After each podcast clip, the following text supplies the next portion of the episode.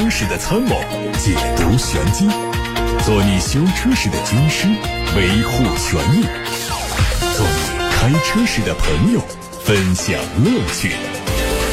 调频九二七，傍晚六点半，董涛说车，只和车友在一起。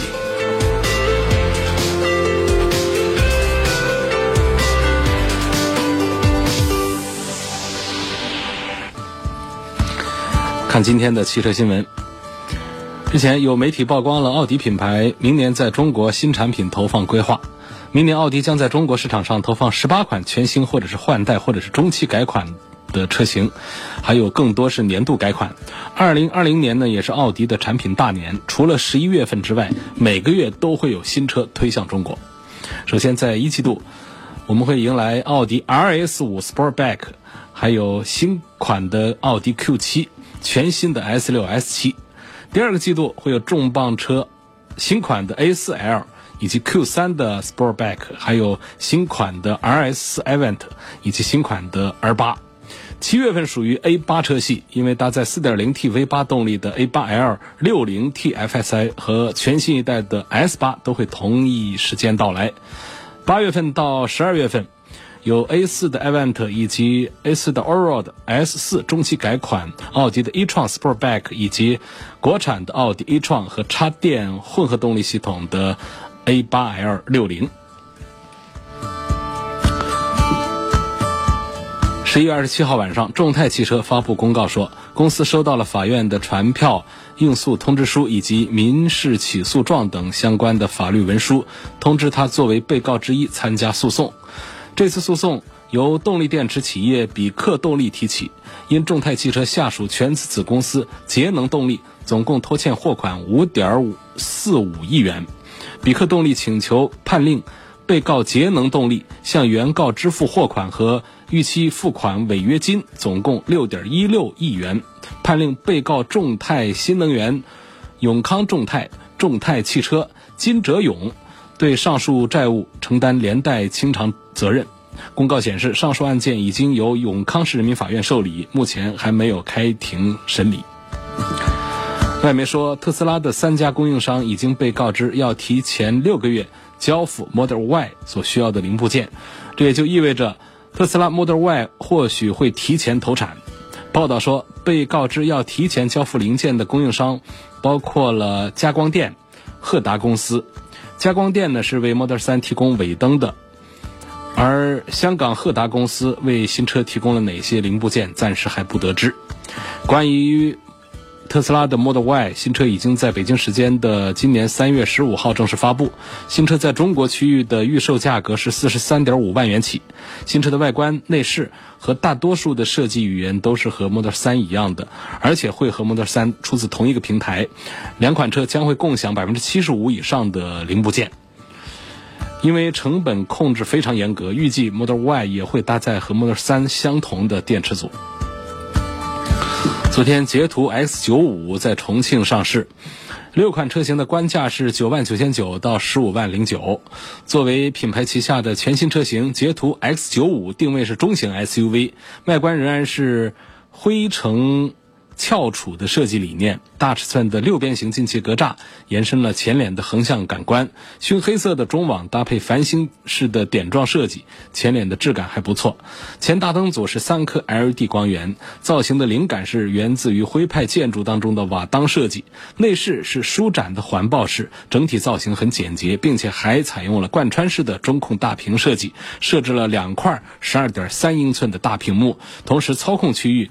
采用了一块触控屏来取代传统的空调物理按键，通过横向视觉和纵向操控的布局以及多屏互动的设计，让车内看起来科技感很足。动力是 1.5T 和 1.6T 的两款涡轮增压发动机。最近，总部位于美国。加州的法拉第未来 FF 发布了第一款量产车型 FF91 的内饰细节，并且把它的智能座舱称作为第三个互联网生活空间。FF91 整个内部是涵盖了十一块屏幕，刷新了业界记录。进入到 FF91 的内部，就可以看到非常熟悉的一块中控竖屏。跟特斯拉非常相近，它的大小尺寸是十五点四英寸。跟特斯拉的 Model S 以及未来的 ES 八不同的是，它采用的是悬浮在中控台上的设计。FF 九幺希望为车内的每一位乘客带来独一无二的智能座舱体验，每一个座位都配上了独立的摄像头、扬声器、麦克风和其他的传感器，用户可以通过人脸识别的功能录入面部、声音，甚至是体重等身体特征，来和 FF 九幺进行交互。另外，这个车呢还支持无缝进入的体验，用户只需要带着。和 FF 九幺绑定的手机就可以进入到车内，系统可以自动唤醒，并且调节到用户先前已经设置好的座椅、后视镜、音乐和温度等设定。外媒说，奥迪在正式任命新掌门之前，已经悄悄地进行了一大轮高层换血，那涉及到了有财务、采购和人事主管等多个核心。岗位，大众汽车的首席执行官、奥迪品牌的董事长迪斯在一次新闻发布会上表态，奥迪正在为未来进行内部架构调整做准备。此前，奥迪在大众尾气排放丑闻当中扮演了重要的角色，导致他的首席执行官在内的多位高管被陆续解雇。今年以来，奥迪的销量增长也进入到停顿的状态。前十个月，这个品牌全球销量下降了百分之一点二。只有一百五十一万辆。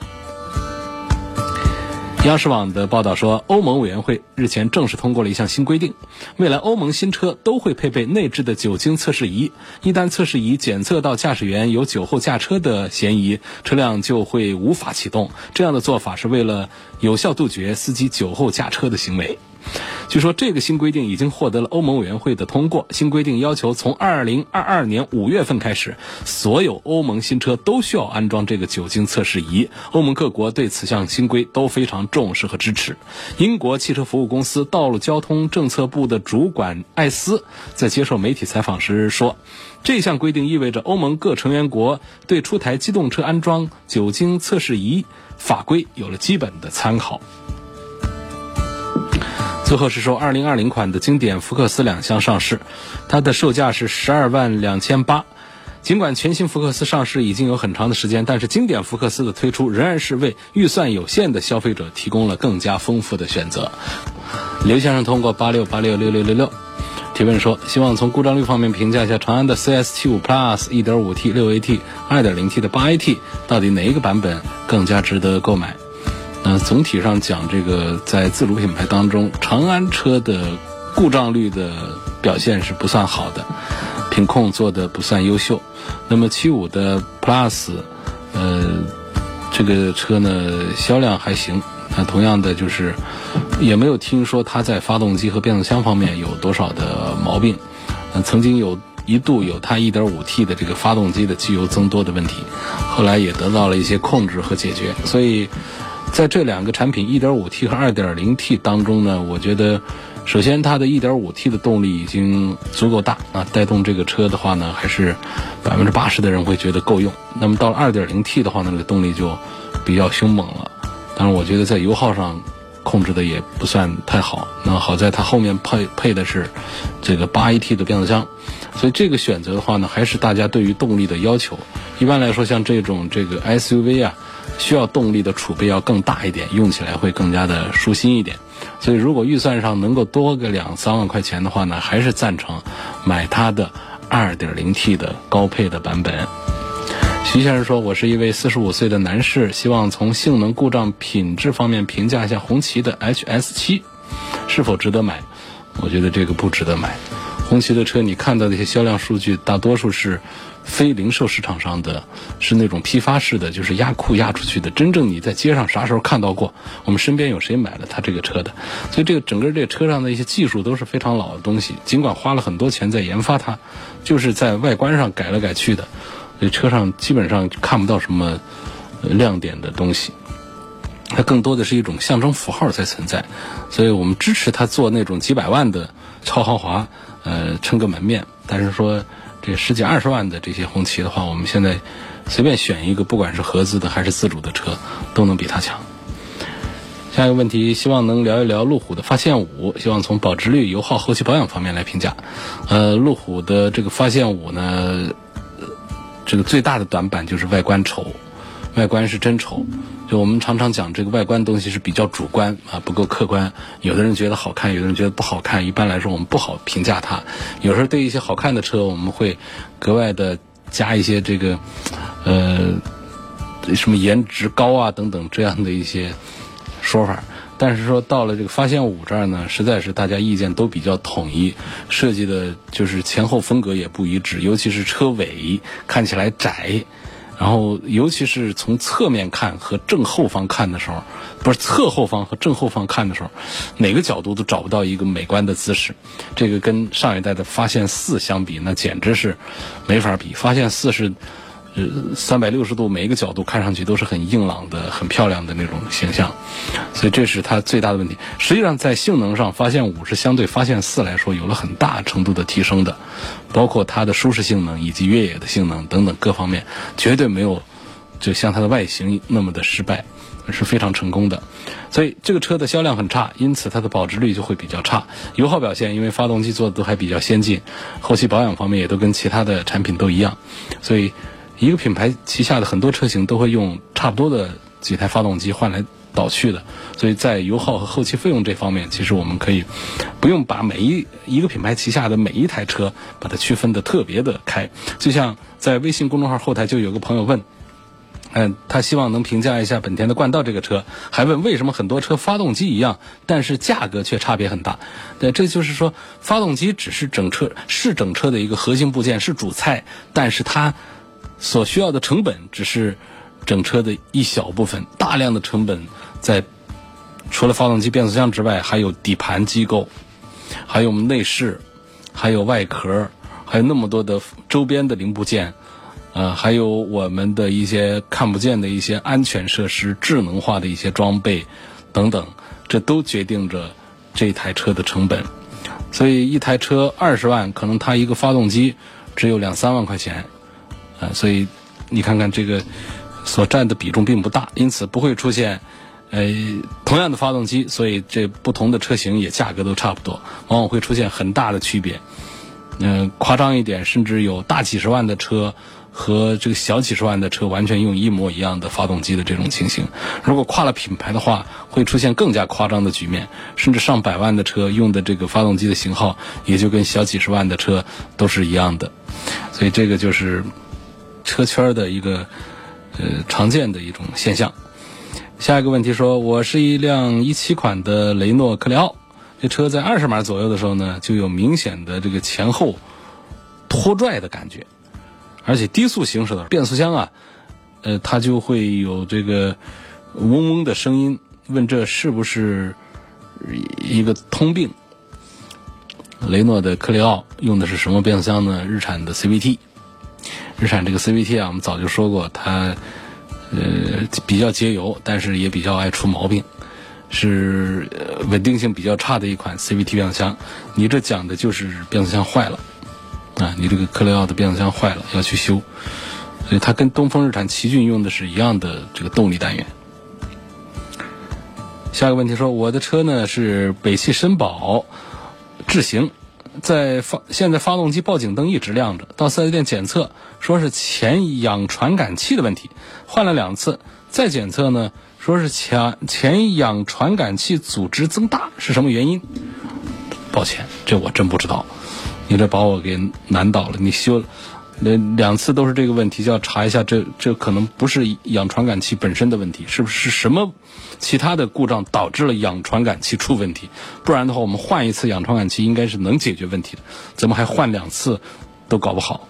我想应该是要查一下其他方面了。我想任何一个修理厂的师傅都会比我在这方面更专业。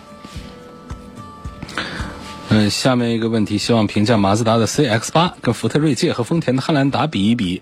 这当然是没法来选择这个马自达的 CX 八。马自达的产品，经济型的一些产品，像二嗯十几万的像马三呐这些，我倒是挺推荐大家看一下的。设计上啊各方面都做的很不错，而且还有很大的这个消费市场。但是说到了这个大型的这个 SUV 上来，包括原来还出 MPV，这就见鬼了，这车就就就就很难的用啊。呃，卖的也特别的不好，技术也用的都是比较老的东西。你说这个二三十万，我怎么着我就买一个老款的这个经典版的这个别克的 GL 八，也比这个马自达的 CX 八，呃，要靠谱的多。所以这个直接就是不推荐马自达的这个 CX 八了，因为选择的这这车也不是说它哪儿就不对了，就是说你花三十万来买这个车，三十万你不管是买本田家的，呃，艾力绅这样的一些油电混动的，还是说我们要尺寸空间大、商务用的去买一个 G L 八，都比这个马自达的 C S 八要靠谱的多。下一个话题，希望聊一聊隐形车衣。说今天在这个九二七汽车商城上看到三千六百块的 P T H 材质的隐形车衣，问这个材料的优缺点是什么？我家附近正好有个点，但他们说三千六是不含车顶，不知道值不值得入手，这大家自己看着办。就看你这车要是很名贵的话呢，呃，搞一搞可以。一般来说用这个东西，其实也没多大那个。然后这材料到底是好不好，什么优缺点，这得用上之后再说。所以我不能，呃，鼓励大家来做这个消费。下一个话题说。我有两个问题：一，相同品牌的进口车和或者说不同合资方的车，能否去对方的 4S 店维修保养？比如说进口大众车能否去一汽大众或者是上汽大众？途观能否去一汽大众做保养或维修？一般来说是不行的，因为它不同的这个主机厂呢，它是授权给了不同的 4S 店来为他提供这个。市场上车辆的售后维修和保养的服务，他们之间有协议的，就会有零部件的供应以及技师的培训，啊，包括投诉的解决啊等等一整套的体系。它不是一个简单的社会修理厂去给你换一下机油啊，干一下什么这么简单。它背后有很庞杂的网络体系的，所以走错了 4S 店，人家是这个从系统这个角度是没办法给你做。但是呢，从社会。从修理厂 4S 店本身来说，它其实也就是它的售后车间就是一个社会修理厂。实际上呢，就是你不讲这个呃质保期内的一些权益，不讲一些免费权益的话，你直接你要去就是你跟我你做一个简单的保养，那配件可能他这儿就还需要再采购，没有，就是它本身作为一个社会修理厂，它是具备为其他品牌的车辆提供维修的这个呃功能的。但是说他接不接待，这这就看各店自己的一个情况了。第二个问题说，自己的车子如果要卖掉，那么有哪些因素会影响到将来二手车的价格？比如说油漆的修补啊、小的钣金修复啊、前后杠的维修更换，还有大灯的维修更换之类的，是否会影响最后的二手车价格？这个影响度是非常小，就是你只要没有大撞大修、泡水过火。这样的一些情形的话呢，你说小的磕碰，除非它是个外行，如果是个内行的话，通常都不会放到心上。做一个旧车，哪没有说左右隔壁停车近了，打开个车门，把你的车门上弄上一个印子的，前后保险杠有点小的刮蹭的。如果说这车上前后特别精致，跟新的一样的一个旧车的话，你还得当心了，这是不是给你造假了？是不是给你？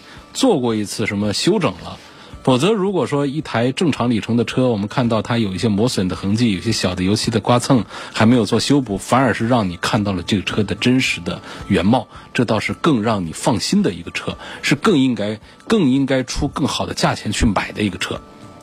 啊，个人之见啊，所以我们要看到这个车的真相和本貌，这是最值得入手的车。包括最重要的是发动机舱里头。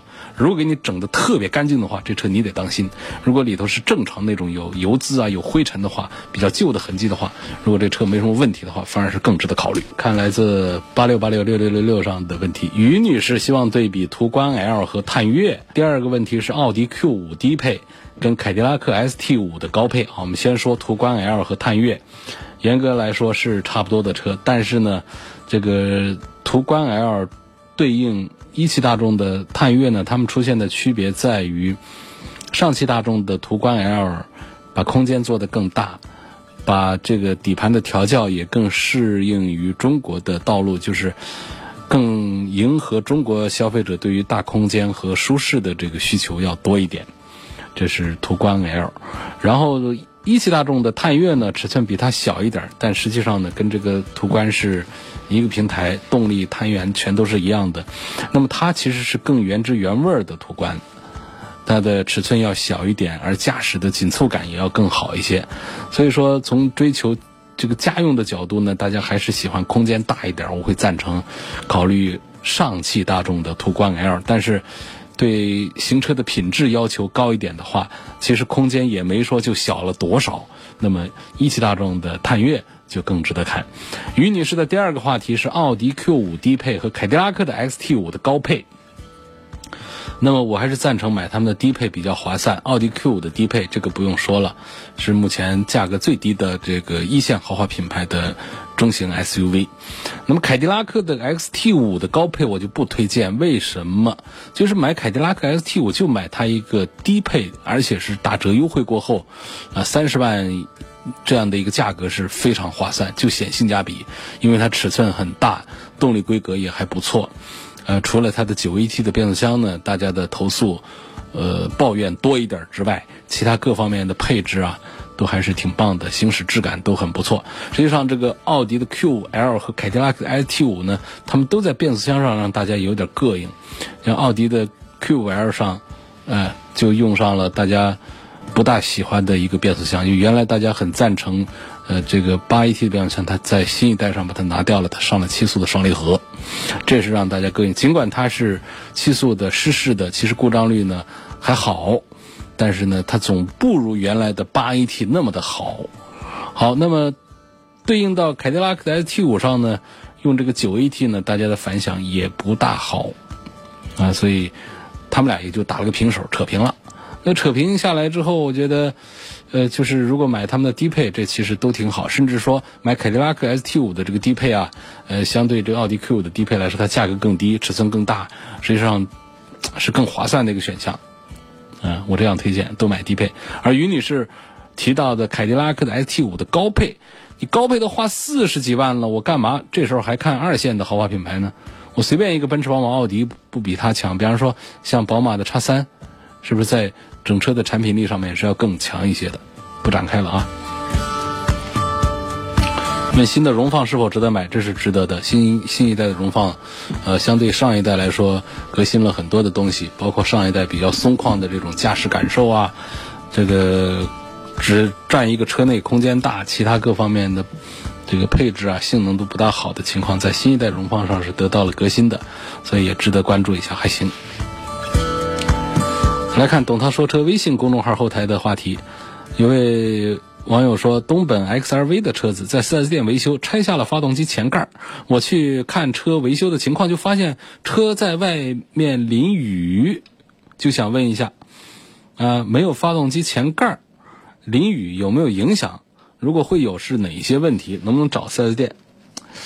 这个操作还是有点不大好。但是你很难说这是违反了哪一条，说我们车是不是一定要在室内空间里进行维修和检修？好像没有这样的一个规定。但是确实是让车主的体验是不好的，让我们的车在外面淋雨，而且是没有前盖的情况下。那么按照我们这几天，我不知道这朋友是哪儿的网友啊？如果这雨不大的话，你就忽略它吧，其实没什么问题的。我们有的这个。这个傻大粗还拿着这个水枪直接对着发动机舱里面喷的，清洗发动机舱也没说就把发动机给喷坏了。但是要注意，还是要避开这个电器，呃，这个电线呐这样的，像这个点火系统啊这些地方，电瓶这些地方就不要用水枪去喷。那么，这个就像我们。这个电器啊，经常会有一个，包括手表都有一些防水的一些说法，包括手机，就是说生活防水是指是指什么呢？就是说不小心溅上去的啊，小少量的雾水啊，这样的，它其实它这就生活防水，它都是可以防。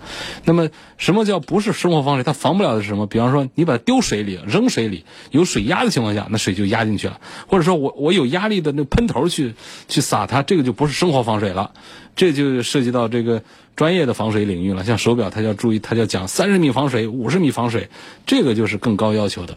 那么这个发动机舱里头，我觉得防个生活防水是没问题，但是你要有压力的进去就有问题。所以一般的小雨在里头淋一淋的话是没毛病的，但是大雨倾盆的话，这个就要注意一下我们的电气系统是否需要等干燥之后啊再使用。所以这基本上呢也不至于说你车线就坏了，还是放宽心吧。就是这个。因为我不知道这网友到底是淋了多大个雨，所以我就只能说到这儿了。小雨没问题，大雨就看情况再说。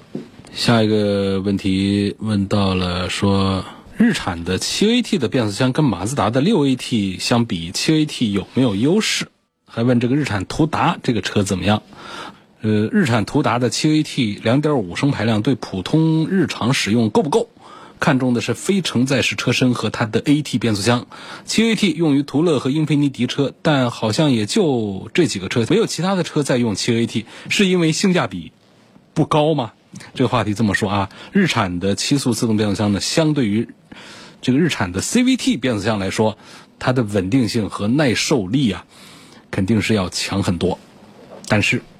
它这个两点五升的这个自然吸气的这个发动机啊，它在天籁那个小轿车上都不见有什么这个动力上的提速方面的好感和优势。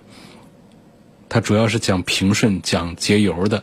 你说上了途达这么大一个非承载式的这个车身上去，除非是平常走街道、走平路，否则跟这个非承载式的车身根本是不匹配的。这是关于途达。那么，日产旗下的这个有一家变速箱公司叫捷克特。捷克特公司呢，它生产这个横置的六 AT 和纵置的七 AT 的这个传统的液力变矩器的这个变速箱，但是呢，在这方面它做的不如 ZF 和爱信华纳。所以说，捷克特呢，它还是自己知道自己呃这个几斤几两，特长在哪儿，还是主打 CVT。但是呢，它这个 CVT 的变速箱啊，现在也做的，你看看多少人是在奇骏这些车上痛苦不堪，它 CVT 变速箱的毛病也挺多的。标致2008和现代的 iX25 哪一个值得买？全新2008好像还没上市，我们都看到过它的照片，也看到了实车，预计产品力会比现代的 iX25 要强。我们看到它的颜值是非常高的，所以可以等等看，看到实车对比再说吧。现在真不好说。问天翼跟昂科威选谁？喜欢舒适和静音？那我就推荐别克昂科威的 2.0T，毕竟这个昂科威月销量过万，而这个天翼啊，雪铁龙的 C5 这个名字我到现在我都就不知道该怎么叫它，它全称呃 C5。Aircross 天翼，大家常说就是天翼，就搞得不知道它跟 C 五是个啥关系，其实是没关系，它就是个 SUV 啊。那么这个天翼呢，销量呢只是昂科威的一个零头，千把多辆，一个月千把多辆。舒适性和静音性呢，其实昂科威和天翼的表现区别都都不太大。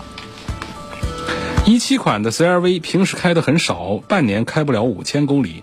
问多长时间之内保养不会被 4S 店和厂家判定脱保？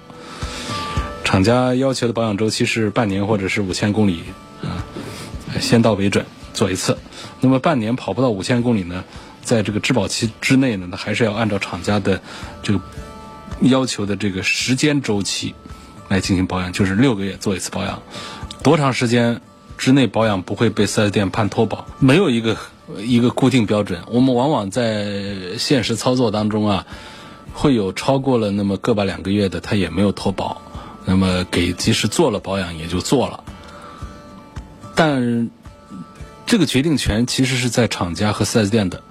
那么其实这个六个月，哪怕过一天，他要要跟你上纲上线说你脱保了，那那你就脱保了。你要是过一个月，他说没脱保，也就没脱保。啊？这个一个是看这个店方的心情，第二个呢就是看什么呢？看你这车是不是坏了。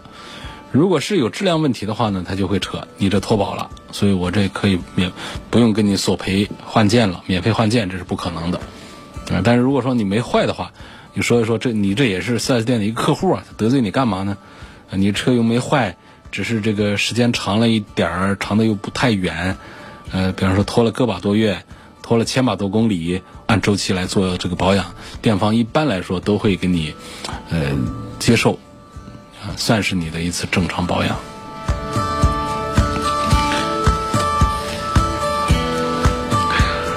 下一个网友说：“我有一款一七款的这个别克 GL 八商务车，现在就老出现，呃，车子挂倒档的时候车子抖，问这是个什么原因？